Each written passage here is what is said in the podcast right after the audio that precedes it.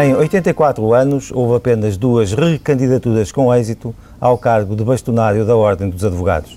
Na última, em novembro passado, registrou-se uma maioria clara, com números surpreendentes, num dos escrutínios mais participados de sempre. Votaram 20 mil num, num universo de 27 mil advogados e António Marinho Pinto voltou a ganhar a confiança dos seus pares. Está hoje no Gente Conta. Muito bom dia, Dr. Marinho Pinto. Bom Esta... dia. Esta reeleição pode ser lida, sobretudo, como um sinal de apoio pela sua promessa de limitar o acesso à profissão, consequentemente limitar uh, também a concorrência no espaço, penso que saturado da advocacia, ou, na sua opinião, foi mais que isso? Foi mais que isso. Eu penso que é redutor reduzir uma recandidatura, sobretudo com uma votação tão expressiva como esta, a um só ponto programático. Eh, eu tinha sido já eleito em 2007 com a maior votação de sempre até então e agora foi muito mais. Agora foi, ainda conseguiu ser superior, porque foi quase maioria absoluta. Faltaram 30 eh, e poucos votos para a maioria absoluta. O senhor é o líder dos, eh, dos advogados quanto aos grandes escritórios?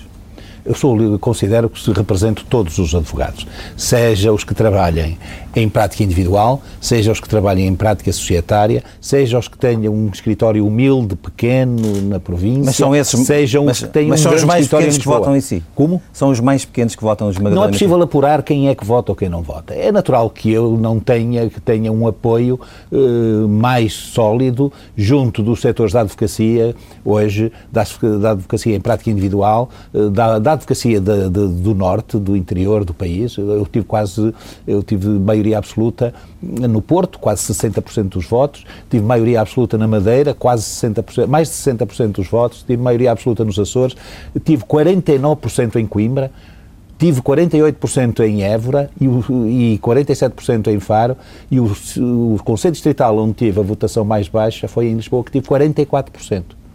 Portanto, é uma votação expressiva, é transversal eh, em todo o país. Houve uma adesão ao programa apresentado. É mais uma adesão a princípios e ao programa do que à pessoa e do que a um ponto isolado. É evidente que a questão da massificação da profissão foi um tema estruturante da candidatura, da recandidatura porque uma profissão que em menos de 20 anos se multiplica eh, por, cinco, por 7 ou 8 vezes, é uma profissão que está em crise, naturalmente. Nós não podemos ter eh, um número de advogados a atuar no mercado eh, muito superiores às necessidades. Porque e neste, vai... neste, momento é muito mais do que as necessidades. Muito mais. Uh, olha, para, para, ter uma ideia... Isso mexe com, condição, com, as condições de vida mexe, das pessoas? Mexe de uma forma absoluta... É, é assim, não tínhamos nesta matéria, como em outras, paninhos quentes. Se não houver um rendimento adequado, um rendimento digno para os advogados. Eles não podem exercer a profissão estudos, com dignidade. nesse sentido? Quanto Quero dizer que se, se houver mercado para 10 mil advogados e estiverem 40 mil, Bom, há de haver uma fração elevada desses, desses profissionais que vai estar a lutar desesperadamente pela, pela, pela sobrevivência profissional. E, é verdade, quem luta, isso, conhece isto casos, é verdade. Conhece casos. Conheço casos dramáticos. Basta ver, nos últimos 5 ou 6 anos, abandonaram a profissão 8 mil advogados. Mais de 8 mil advogados. A esmagadora maioria deles eram jovens porque não há mercado, não há clientes para tantos advogados, não há uh, trabalho para tantos advogados. Já voltamos a essa, a essa questão. Deixe-me só colocar mais uma, uma, uma questão relativamente à sua vitória expressiva. A verdade é que os candidatos afetos à sua lista para os Conselhos Distritais e Conselho eh, Superior da Ordem saíram derrotados. Foi. Como é que interpreta isso? Por um lado, a esmagadora confiança em si, por outro lado, uma escolha diferente nessa, é, nessa sim, parte da quer dizer, o eleitorado não, que se calhar não quis pôr os ovos todos no mesmo cesto, no mesmo ninho. Acho que isto é a democracia. A democracia é isto mesmo. Eu não considero. E isso também não é uma crítica a alguma parte do seu discurso nestes, nestes últimos meses? Não considero, porque então se era para me criticar a mim, eh, não votavam em mim, puniam-me a mim, não as listas que eu apoiei. Isto tem muito a ver também com o perfil das pessoas e dos candidatos, ao nível distrital. Agora, eu não faço esse tipo de análise, eu considero que foi uma derrota minha. Eu, eu apoiei listas a três conselhos distritais e em nenhum conselho distrital as listas que eu apoiei ganharam. No entanto, eu ia tendo maioria absoluta. Tive mais eh, quase 3 mil votos do que em 2007. Bom, isto, como é que eu vou interpretar isto? Não faço interpretar, é a democracia a funcionar, é, é o voto secreto. Eu costumo dizer, eh, a fazer alguma ironia, que depois da invenção da roda, a invenção mais esquisita do ser humano foi o voto secreto Houve uma candidatura em 2004 que teve mais apoiantes no seu site do que votos na urna, nas urnas. Portanto, é, temos que respeitar, eh, temos que respeitar estes resultados. O senhor quer alterar os estatutos da Ordem no sentido de adotar, adotar os mesmos requisitos exigidos na magistratura com uh, o, sim, sim. o, acesso ao estágio. Uh, o Tribunal Constitucional considera que isto uh, não deve ser feito. Como não, é que... não é isso que, perdão, não é isso. Diz, diz que os custos depois de, de Bolonha uh, não podem ser cerceados também. Não podem, é melhor, não posso fazer um exame de acesso ao estágio, exame esse através de um regulamento, uhum. e, digamos como é que, assim, como é que vai ultrapassar criado, essa questão? Eh, prevendo nos estatutos no Estatuto, porque aí, porque esta matéria, o Tribunal Constitucional considerou... Isso é suficiente para dar a volta? Que o exame, o Tribunal Constitucional considerou que o exame era uma restrição ao acesso à profissão. E essa restrição só pode ser feita por via da legal, por via de, é uma reserva de lei. E, portanto, só através de uma lei, através do Estatuto, que é lei. Eu, nós tínhamos feito isso através do regulamento. Quando Como é existem outros exames... Quando é que isso estará terminado? Nós vamos entregar brevemente, ainda neste trimestre, eh, ou, início, ou durante o mês de março ou início de abril, vamos entregar uma proposta que, aliás, é consensual, penso eu, será consensual na Assembleia da República, porque não podemos ter eh, a trabalhar nos tribunais magistrados com um grau académico superior ao dos advogados. Uhum. Até aqui éramos todos licenciados, agora são exigidos, os magistrados exigem o mestrado. A Ordem vai exigir também o mestrado. O que para mim é, é, é eu considero que isto é uma derrota minha, mas é uma derrota também dos jovens licenciados. Porque até aqui, os jovens licenciados, com 3 ou com 4 anos, entravam desde que fossem aprovados no exame. A partir de agora não vão entrar. Nenhum licenciado vai entrar. Como acontece no SES. O senhor Provedor de Justiça uh, suscitou a questão no Tribunal Constitucional, mas não se preocupa que os jovens licenciados não possam aceder à magistratura, porque não entram. Nem com um exame podem entrar no Centro de Estudos Judiciários. E nós, na Ordem, queríamos que entrasse com um exame, para escolher quem fosse bom que fosse quem, quem estivesse devidamente preparado. Nós não, a Ordem não tem capacidade para dar formação a 3 mil licenciados por ano, a maioria dos quais não vem com os conhecimentos jurídicos mínimos para, se poder, para poder exercer uma profissão como a advocacia. Isso é uma crítica muito dura ao às ensino. universidades. Ah, eu faço essa crítica. As universidades mercantilizaram o ensino em geral e, sobretudo, o ensino de direito, que é o mais fácil. E Basta é arrendar um apartamento e transformar as salas e as cozinhas em salas de aula e, e contratar aí meia dúzia de assistentes e uns nomes, alugar uns nomes de uns catedráticos. Mas esse seu juízo é genérico? Não há nenhuma instituição não, que... Há, há, é evidente que nada é absoluto. Há universidades públicas boas e más, há universidades privadas boas e más. Agora, o que o governo nunca fez foi separar as boas das más. E isso devia ser feito. O governo já encerrou por despacho três universidades. Bom. E bem, bem, bem, bem encerradas, não? Eu não, não, não faço essa avaliação, acho que sim, pelo, pelos resultados, pela, Mas, pelas circunstâncias se, em que foi. Se o racional fossem apenas os custos direitos, muito, muitas mais deviam fechar. Não percebi. Se o racional fosse os custos de direito, ah, sim, eu, muitas outras sim. deveriam estar a Olha, até deveriam por isto, porque estão a produzir, estão a enganar os jovens.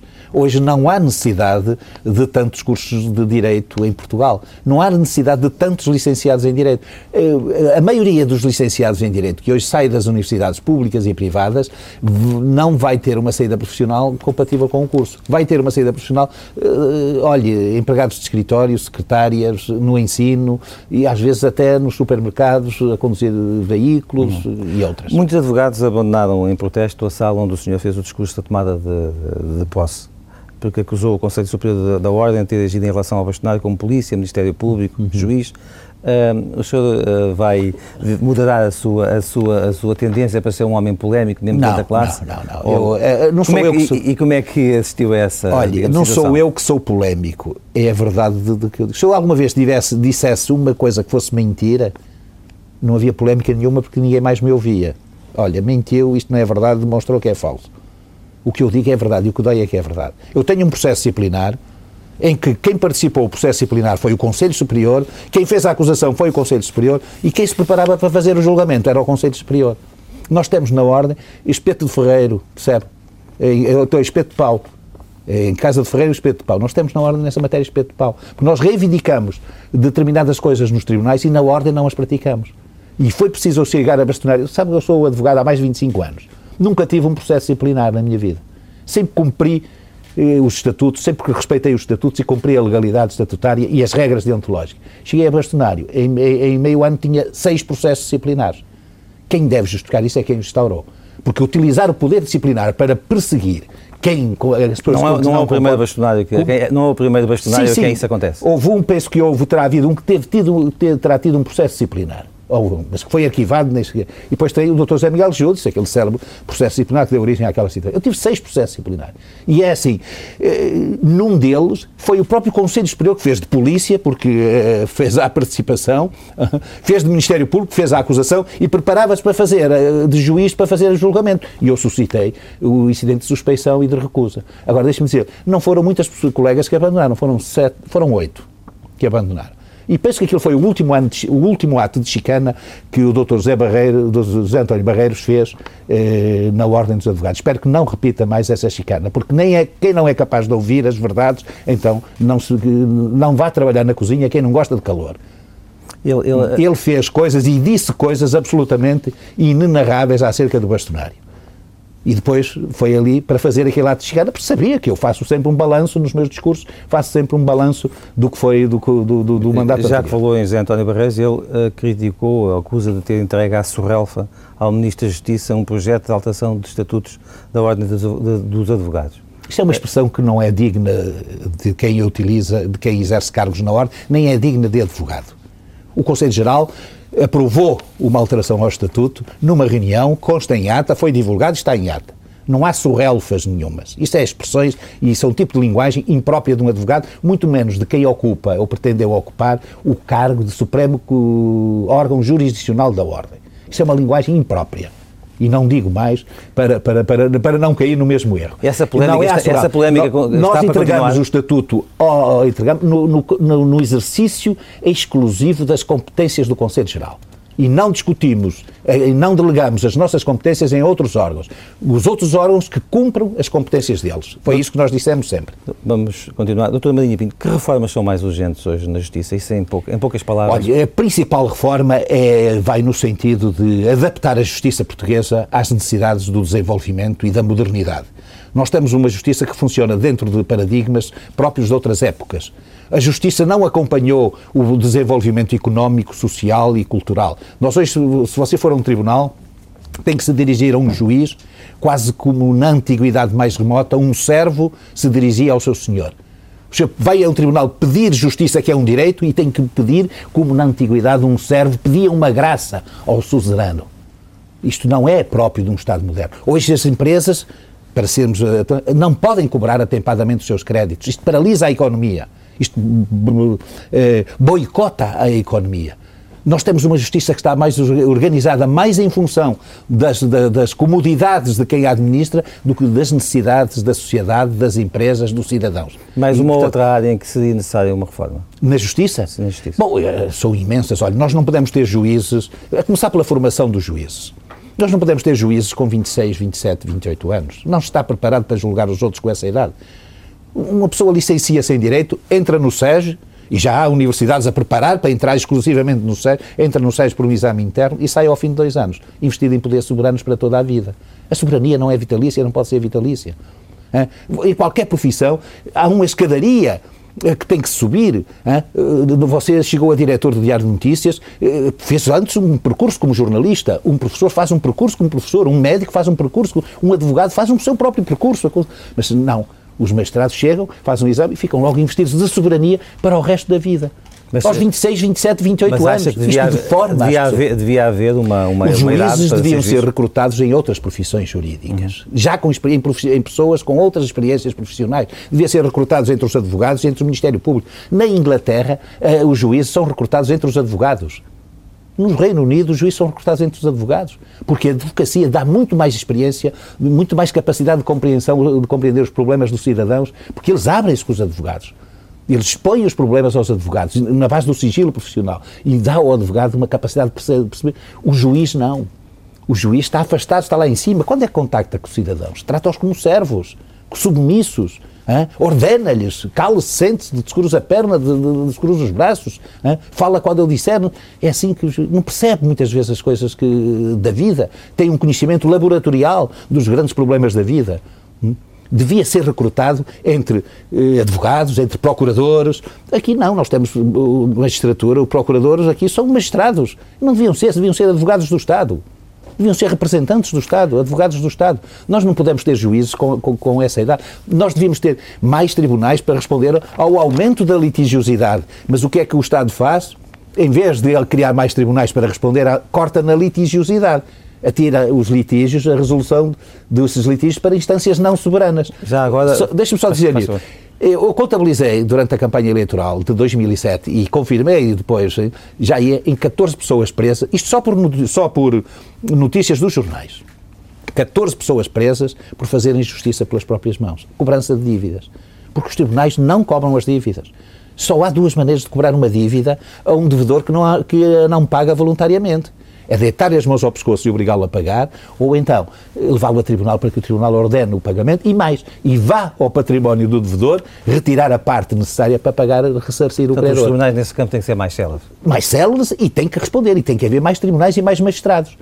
Nós vimos que o que se passou com a ação executiva é um escândalo nacional. Mas... Está compreendida a sua posição nessa matéria. A propósito de celeridade também, hum, gostaria que me abordasse o processo de, de, daquele jovem Rui Pedro, que agora ao final de 13 anos esse processo encontrou alguém que é arguído. O que é que pensa dessa questão? Olha, eu não conheço o processo. Agora o que eu digo, ao fim de 13 anos, deduzir uma acusação contra uma pessoa por rapto, sem fazer uma acusação acerca do que aconteceu à criança, se a criança foi morta, se foi assassinada, se, se, se, houve um acidente depois daquele rapto e que a criança morreu de acidente, o que é que eu... Há respostas que era preciso dar e depois, ao fim de 13 anos de deduzir uma acusação, o Ministério Público tem o dever de dar uma explicação ao público e dizer quais os elementos novos que, entretanto, surgiram que permite, permitiram formular uma acusação. Porque se não houve elementos novos, então terá que explicar porque é que só agora fez essa acusação e já não a fez há Esse caso é conhecido porque é um caso mediático, mas haverá outros casos semelhantes a esse na Justiça há milhares e milhares de processos de crime que jazem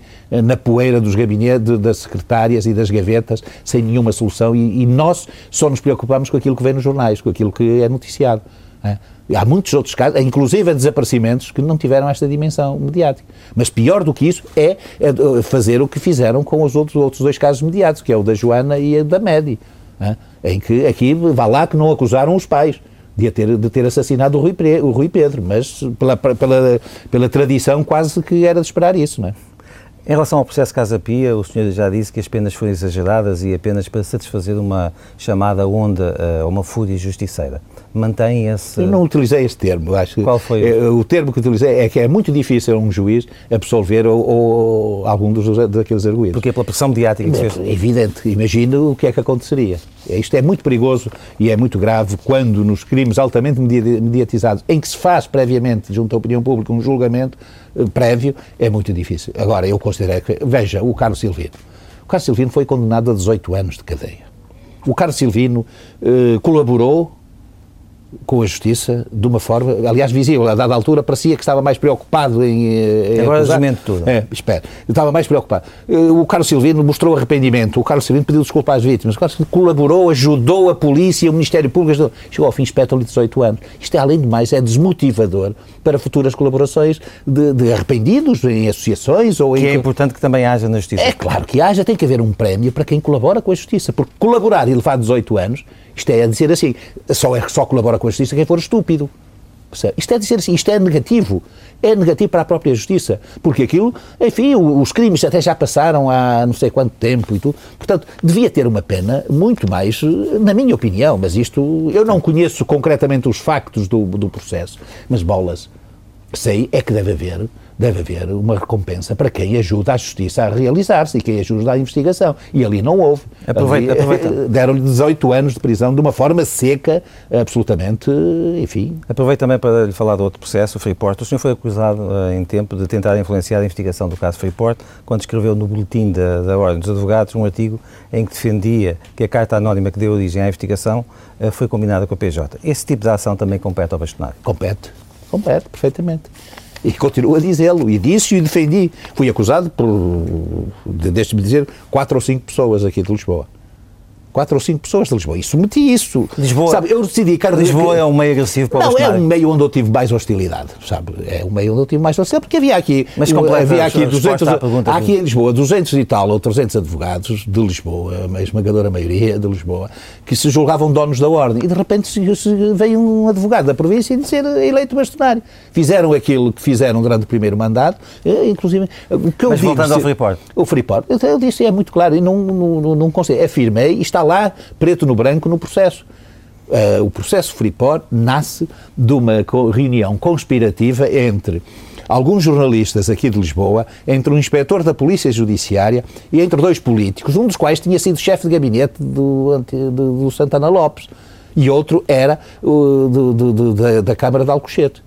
E reuniram-se e combinaram tu escreves uma carta eh, e eu autuo como carta anónima, vou ao procurador ou não sei o quê, e abre um inquérito, abre uma averiguação. Foi assim. E depois aparece carta anónima, não é carta anónima nenhuma, foi aquele, um grupo daqueles que escreveu. Um membro da Assembleia Municipal que pertencia ao CDS e que era, portanto, da coligação que estava no poder quando o engenheiro Sócrates foi eleito secretário-geral do PS. Eu não tenho nada a ver com a questão política. Agora, não pode haver processos judiciais que nasçam assim num país democrático. Quer dizer, isto nem na ditadura mais tenebrosa do, dos anos 20, dos anos do século XX. Nem nas ditaduras totalitárias, isto era, eh, inventavam-se estas coisas assim, para tramar pessoas, para afastar pessoas. Na democracia não pode haver, independente, eu, eu disse várias vezes, eu não ponho as mãos no lume por nenhum político português. Agora, não pode haver processos que nasçam assim. Porque a partir do momento que a justiça funciona assim, e fica depois seis anos, unicamente a alimentar a fogueira política, onde queriam consumir politicamente o, o, o principal suspeito que nunca foi ouvido, nem sequer constituído aqui, bolas. Isto, é, isto é, é o pior que há em qualquer ditadura. Se fosse o, o engenheiro Sócrates, se fosse o, o doutor Durão Barroso, o doutor Pedro Santana Lopes, o doutor Paulo Porta, seja quem for. Quando nasce um processo assim, são os alicerces do Estado de Direito que estão em causa. E é dever do bastonário tomar posição. E tomei no órgão da Ordem dos Advogados, que é o boletim da Ordem dos Advogados. António Marinho Pinto sobre a reeleição na Ordem dos Advogados e a Justiça Portuguesa. Eu represento todos os advogados, seja os que trabalhem em prática individual, seja os que trabalhem em prática societária. Nos últimos 5 ou 6 anos abandonaram a profissão 8 mil advogados, mais de 8 mil advogados, a esmagadora maioria deles eram jovens. Eu apoiei listas a três conselhos distritais e em nenhum conselho distrital as listas que eu apoiei ganharam. No entanto, eu ia tendo maioria absoluta. As universidades mercantilizaram o ensino em geral e, sobretudo, o ensino de direito, que é o mais fácil. Eu tenho um processo disciplinar em que quem participou do processo disciplinar foi o Conselho Superior, quem fez a acusação foi o Conselho Superior e quem se preparava para fazer o julgamento era o Conselho Superior. Vai ao Tribunal pedir justiça, que é um direito, e tem que pedir, como na antiguidade um servo pedia uma graça ao suzerano. O Carlos Silvino mostrou arrependimento. O Carlos Silvino pediu desculpa às vítimas. O Carlos Silvino colaborou, ajudou a polícia, o Ministério Público. Chegou ao fim espetáculo de 18 anos. Eu não ponho as mãos no lume por nenhum político português.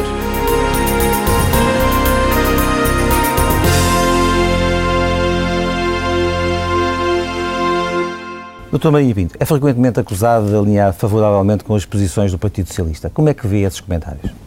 Devolvo-vos a quem vos faz. Olha, eu não alinho. Eu, se quisesse alinhar com algum partido político, já tinha alinhado. Já tive vários convites para, ser, eh, para me candidatar a deputado. Sempre recusei. Sou advogado, era professor universitário e era jornalista.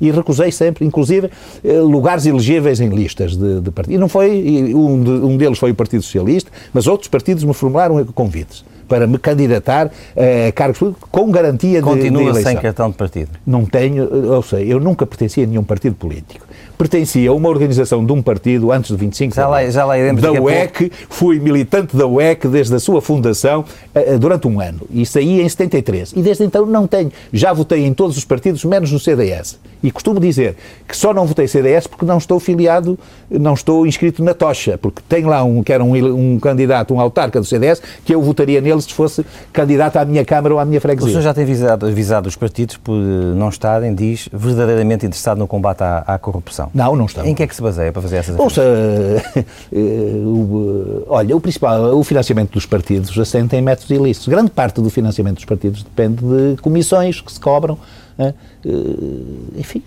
o financiamento dos partidos depende de, de, de comissões, depende de, de, factos que são em termos estritamente jurídicos, ilícitos. O senhor concorda ou discorda com o Procurador-Geral da República quando ele diz que os partidos uh, tentam resolver nos tribunais casos políticos? há uma, há uma judicialização da política. Aliás, não é só nos tribunais, não é, não é que eles suscitem queixas uns contra os outros, mas aproveitam-se dos processos judiciais e levam os processos judiciais para o debate político. Isso é nefasto é, tão, é mais perigoso do que politizar a justiça, é judicializar o debate político e judicializar a política. E nós temos isso em Portugal. Grande parte do debate político faz em torno de questões que estão a ser resolvidas em tribunais, face ocultas, essas coisas todas. O que é que precisaria ser alterado na lei do, do financiamento dos partidos? É difícil, sabe, isto é difícil, porque o Estado já gasta muito com os partidos. O Estado gasta uns milhões, muitos milhões de euros a subvencionar os partidos. Era preciso, sabe o que é que era preciso verdadeiramente? Era um povo que fosse mais exigente. Mais cidadania. Mais cidadania, mas sobretudo um povo mais exigente. E na hora de exercer o, o voto, punir aquela. Nós vemos pessoas condenadas por corrupção e serem reeleitas. E já houve um autarca que estava em prisão preventiva e foi eleito. Hum?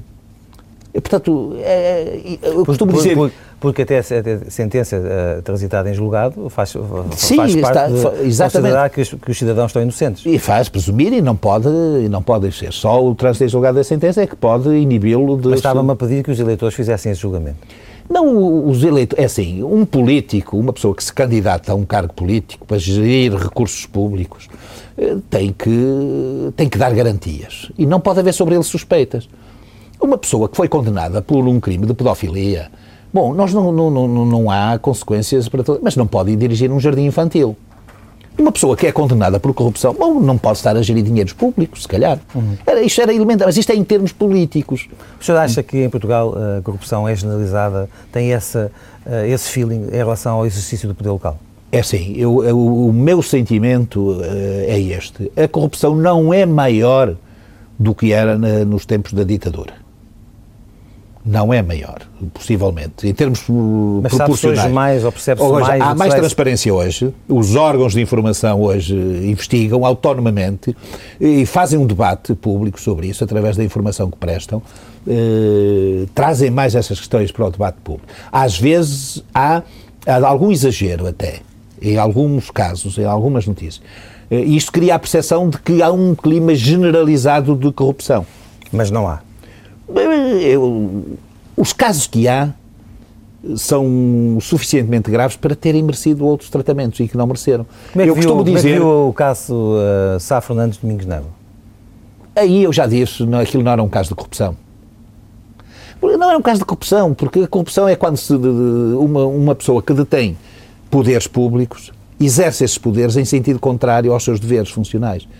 E no caso, o que o, lá o empresário de Braga queria era que o, o, o José Sá Fernandes desistisse de uma ação que tinha intentado antes de ser vereador. Não era propriamente um ato como vereador, não era uma decisão para aprovar um loteamento ou para uh, urbanizar ou fazer ali uma construção no, no parque ou no, nos terrenos dele. Não, não era isso. Percebeu a, decisão era, judicial? É, como? Percebeu a decisão judicial? Percebi, e aliás eu antecipei de alguma forma que eu disse uma vez no, no, na televisão que aquilo não era, a verdadeira corrupção não é aquilo, é? não era aquilo, a verdadeira corrupção, corrupção é outra, olha, é, é decisões, é, é, urbanizar zonas ecológicas, sobre da reserva ecológica ou na reserva agrícola, eh, por despachos que não são discutidos, por razões que não são discutidas, depois aparecer financiamentos, é, um milhão de euros na conta do Partido dos Ministros que decidiram isso, é, é, é comprar submarinos, mas há, se calhar. Mas há aí trabalho a fazer, então, nessas, todas essas Não há, quer dizer, é assim. Nós hoje está-se a discutir muito a questão dos submarinos. Que, de, de, corrupção ou não sei o quê. Não há nenhum, para mim, nenhum indício, objet, nenhuma prova objetiva uh, da corrupção. Agora, não houve um debate nacional sobre a necessidade daquele, daquele, daquele, daquela aquisição. Uh, deveria haver um debate nacional sobre a Marinha Portuguesa, as Forças Armadas Portuguesas precisam de dois submarinos. Ah, depois ouvimos o embaixador americano dizer que queremos brinquedos caros. É por isso. Há comissões que, de retorno pela compra por quem decide isso? Houve? Nunca se saberá, possivelmente. O problema da corrupção é este. Só são apanhados os que forem estúpidos. Só são apanhados os que forem estúpidos ou os que negligenciam determinados cuidados. porque senão não é possível combater a corrupção através de, de, da máquina judiciária. A corrupção tem que ser alvo permanentemente, é de um debate político permanente. É? E não podemos ter eh, situações como temos aí de vender-se um prédio às 10 da manhã por 14 mil euros, do erário público, e às 2 da tarde ser vendido com um lucro de 6 mil euros ou quase. É, Doutor é. Marinho Pinto, um, o Procurador-Geral da República, neste mesmo espaço, admitiu que existem escutas ilegais em, em, Portugal e que ele não pode fazer nada para combater essa situação. O que é que pensa dessa afirmação? Eu, eu penso que ele tem razão e está a ser mal interpretado, quando, mal interpretado quando é dito assim. O que é que escutas ilegais? Porque hoje qualquer pessoa pode comprar aparelhos que fazem escutas ilegais. Eu estive em Hong Kong eh, há uns anos atrás. Tinha lá à venda, podia comprar aparelhos que fazem escutas. Nem é preciso ir tão longe. Nem é, se calhar hoje nem é preciso estar longe, mas estavam lá à venda em casas. Eu podia comprar aquilo e meter aquilo numa mala e trazer e fazer escutas. Eu penso que o Procurador se referia a isso. Não quer dizer que haja a polícia a fazer escutas ilegais. Eu acho que a última entidade a fazer escutas ilegais seria a polícia. Não, não, Precisa de uma autorização judicial. Foi claro, Agora, ele foi claro nesse, portanto, foi claro nesse ponto. Não, não são escutas ilegais dentro do aparelho da justiça, são de fora. Mas faltam-lhe meios para combater essas. Pois, porque é preciso detectar esses aparelhos. Essas, essas ah, é assim, havia, hoje a tecnologia permite muitas coisas para o bem e para o mal.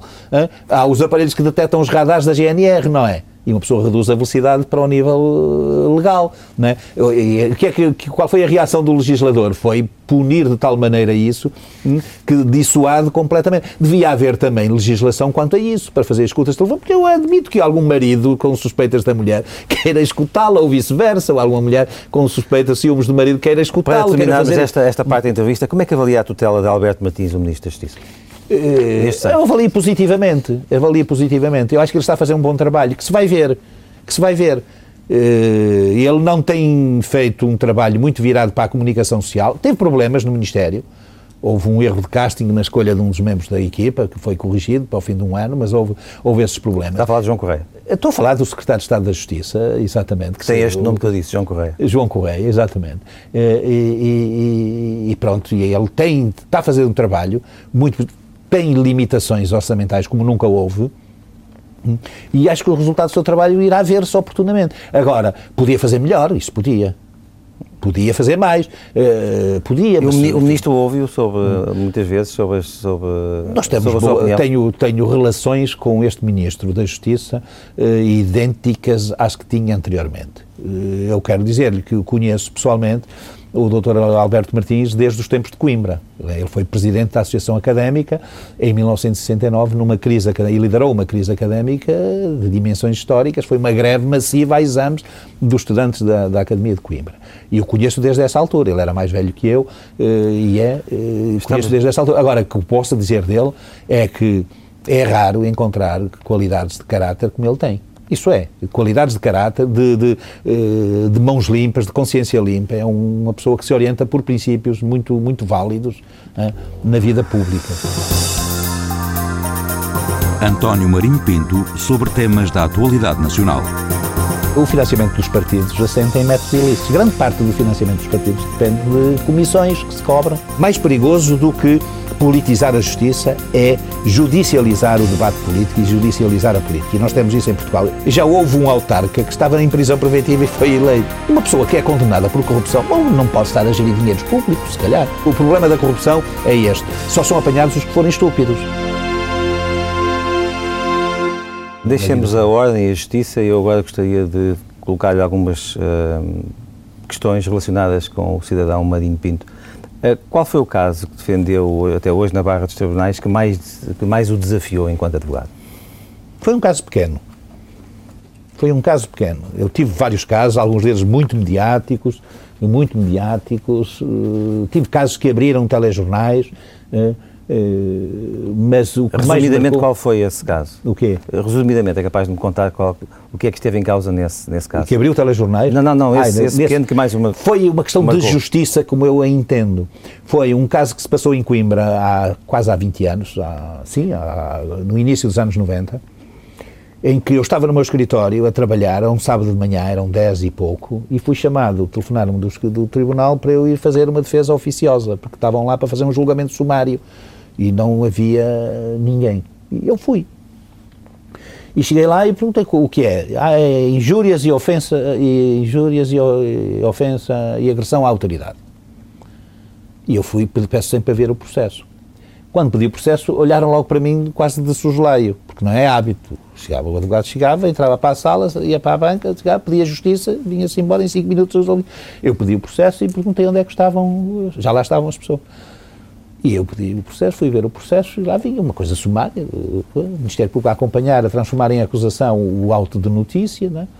e olho para a coisa e vejo quem são. E olho, vejo três jovens, cheios de sangue, com a cara cheia de hematomas, lábios inchados, olhos negros, uh, nariz inchado, tudo, e, e aqueles é que são os agressores. E os agre...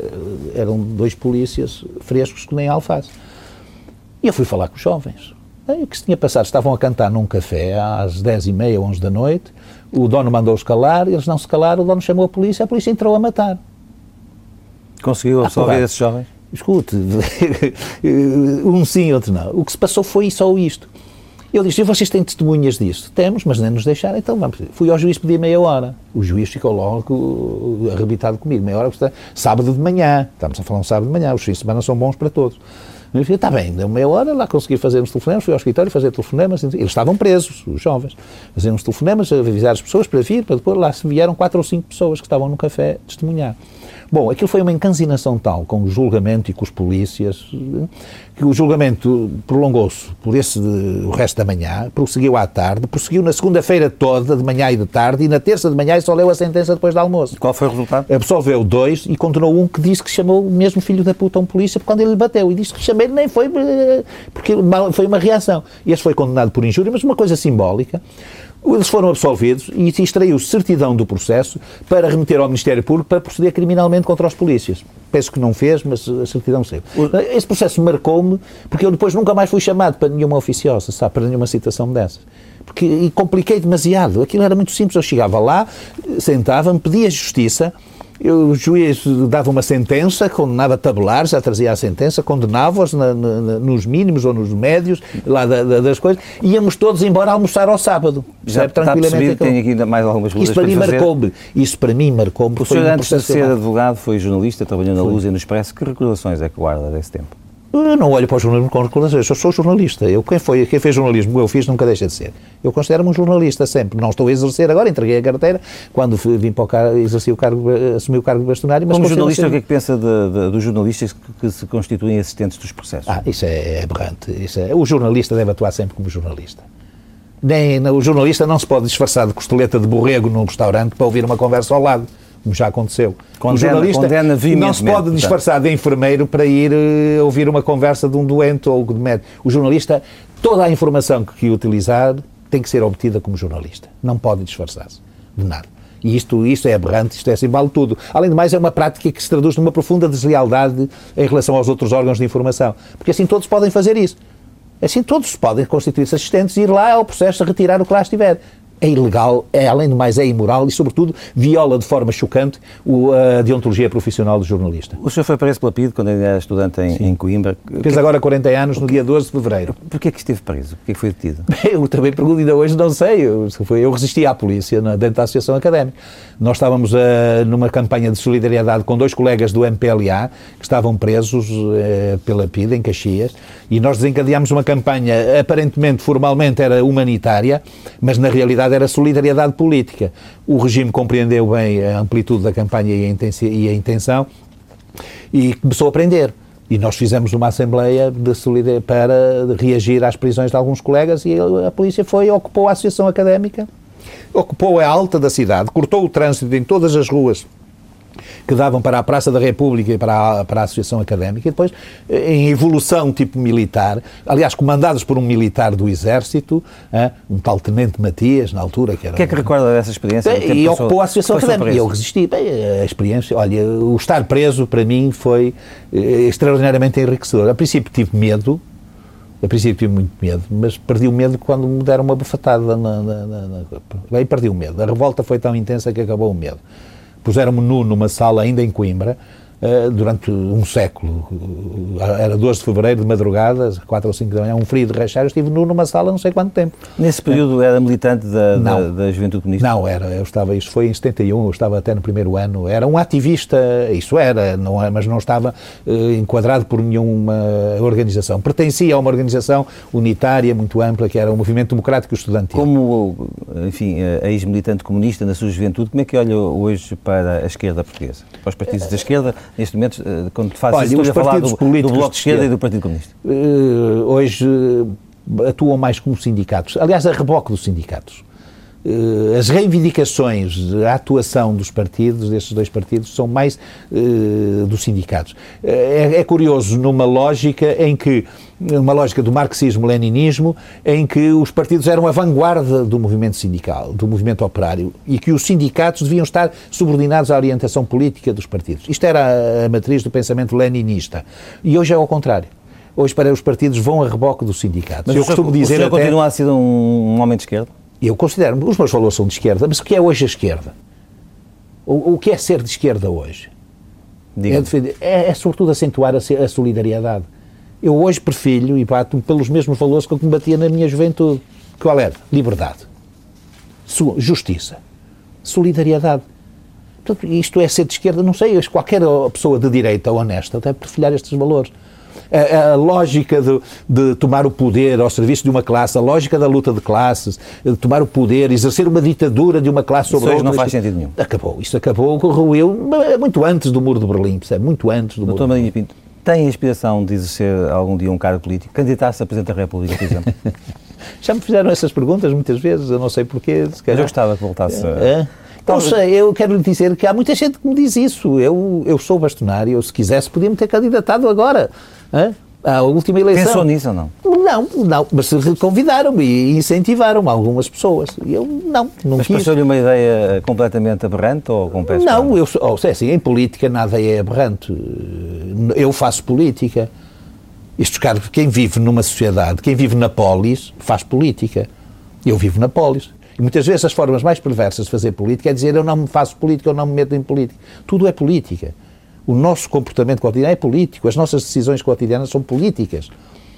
Agora, entrar na luta partidária, uh, entrar na luta no, política partidária, no sentido de conquistar órgãos do Estado, isso não passa, não está nos meus horizontes. não digo que não seja que não o faça amanhã. Quando acabar, não posso recandidatar, não quero sequer alterar os estatutos para poder fazer um terceiro mandato, não quero, uh, não sei o que é que vou fazer. Agora, eu sou uma pessoa interventiva, eu sempre intervim, de uma forma ou de outra, sempre intervim na, na, na, à minha maneira, as intervenções sobretudo cívicas, a nível de cidadão, eu pertencia a várias organizações, uma delas foi uma comissão para a defesa da liberdade de informação em Portugal, juntamente com o Igrejas Caieiro, com o Piteira Santos, com outros, o António Arnaud, uma série de outras pessoas, no final dos anos 70. Hum? E sempre participei, eh, pertenço à Amnistia Internacional, tenho permanentemente não envolvido em causas dos seus direitos, portanto. Como? Não abdica de nenhum dos seus direitos. Não, portanto. não abdico de nenhum dos meus direitos. Agora, que eu esteja, basta olhar para mim, basta ver o meu discurso, se calhar teria que ter um discurso muito mais politicamente correto muito mais correto, muito mais. Eh, não, eu tenho um compromisso com a verdade. É um vício jornalístico, se calhar. É um vício jornalístico, é o de dizer a verdade. Mas isto, se calhar, não é um bom discurso para quem quer ser político. Não sei. António Marinho Pinto, muito bom dia, muito obrigado por ter vindo à TSF e ao Diário de António Marinho Pinto sobre a sua vida pessoal. Eu não olho para o jornalismo com recordações, eu sou jornalista. Eu, quem, foi, quem fez jornalismo, eu fiz, nunca deixa de ser. Jornalista não se pode disfarçar de costeleta de borrego num restaurante para ouvir uma conversa ao lado. O estar preso, para mim, foi eh, extraordinariamente enriquecedor. A princípio tive medo, a princípio muito medo, mas perdi o medo quando me deram uma bufetada. Os meus valores são de esquerda, mas o que é hoje a esquerda? Eu faço política. Isto, cara, quem vive numa sociedade, quem vive na polis, faz política. Eu vivo na polis. Entrar na luta no, política partidária, no sentido de conquistar órgãos do Estado, isso não passa, não está nos meus horizontes. Tenho um compromisso com a verdade. É um vício jornalístico, se calhar.